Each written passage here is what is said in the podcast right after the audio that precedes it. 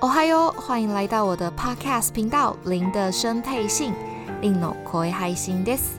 你将可以从这个 Podcast 频道中更深入了解你所不知道的日本琐事，经由事件部接收到时事、素人专访的放送，来了解日本甘苦谈。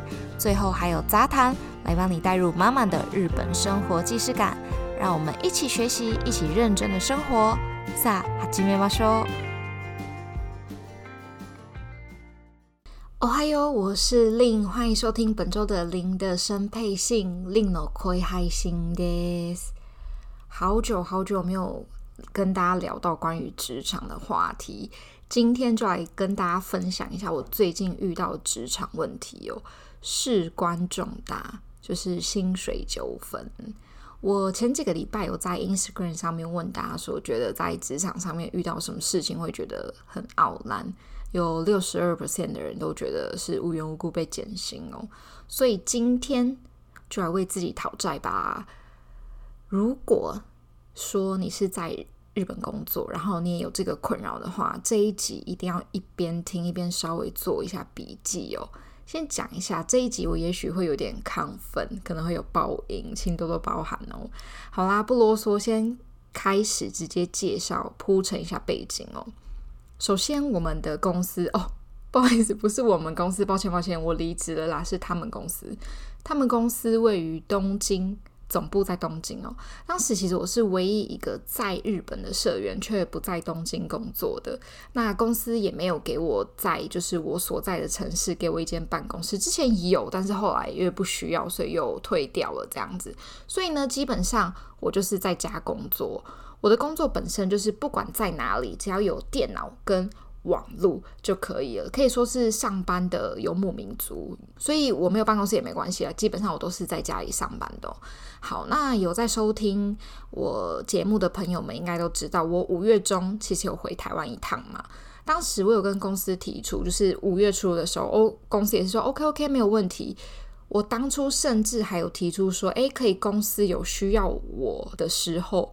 我在上班就好了，甚至还有提说，看是要算时薪还是日薪都可以哦。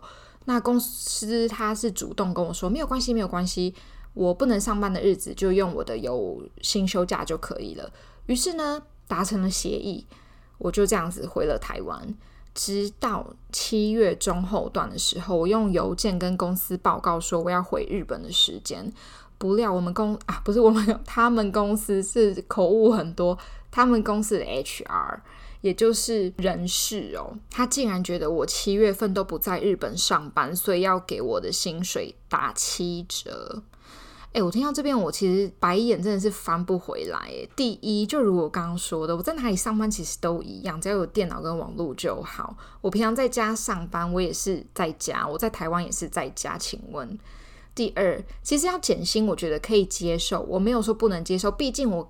之前是有主动提出说，诶，我可以拿日薪或者是时薪，但是这些都是前提是我只用只收了我有付出的那段时间嘛，公司只付了这个的钱，所以我觉得你不要让我像傻子一样嘛。七月一号你老老实实的就跟我说，七月初说，诶，我们只给你七折薪哦，或者只给你半薪哦，我一定会说好啊，那我就会拿出七折薪或者是半薪的工作态度出来啊，是不是？我觉得我都可以接受，那你不要说我傻傻的拿出了全新的态度上班，你最后跟我说你只有半薪或七折薪，诶，谁上班不是为了钱？怎样都是职工吗？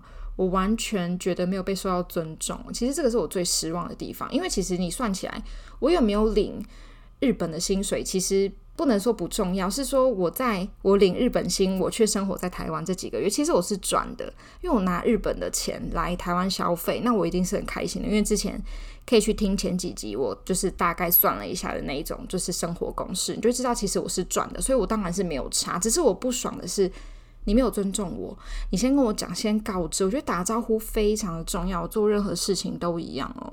好，那重点是 HR 回了我这封信之后呢，我也回他，我我问他说为什么原因呢？他就是也不回我，直到大约过了一个礼拜，我决定这个公司真的不能再留了，我就直接跟社长谈，我就说我觉得不 OK，我想要离职。当然我没有提到这件事，但是他就觉得我是因为这件事才要离职。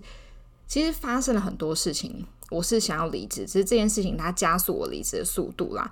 我会，我也是直接这样子跟他讲。那社长也觉得说，他觉得这个七折薪完全合情合理，他还留了我。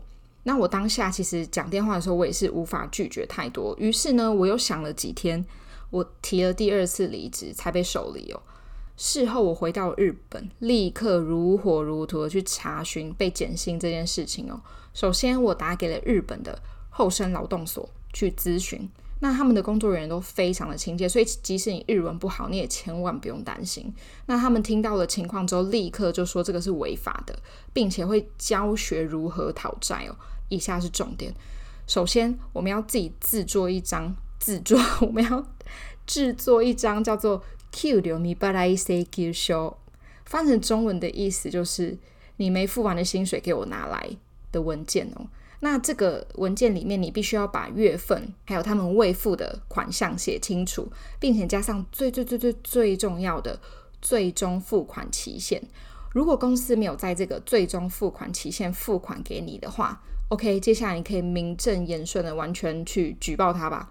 大家也知道，这种东西就是讲求什么？证据，所以说你寄这张讨债文件的时候，你务必要使用可以追击并且是签收需要对方签收的寄送方法哦，这样子才可以确保说哦，那间公司他有人收到了这份文件，却没有在最终期限内付款。这个最终付款期限是我们自己可以定的，所以不用太担心哦。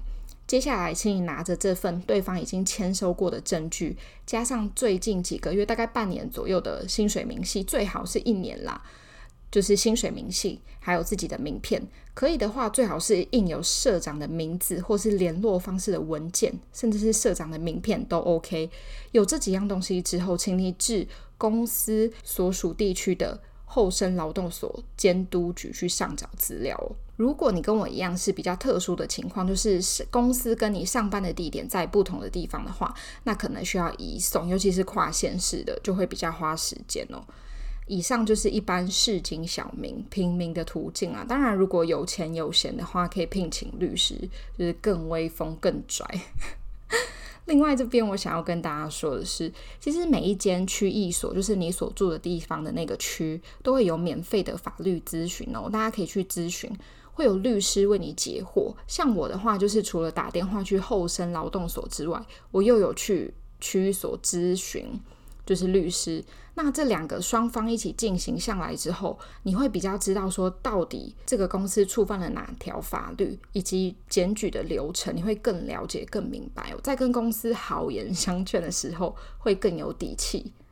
好，故事故 我今天到底怎么故事差不多到此结束啦。事后呢，公司应该是觉得说，A A，踢到铁板了，决定要还我薪水哦。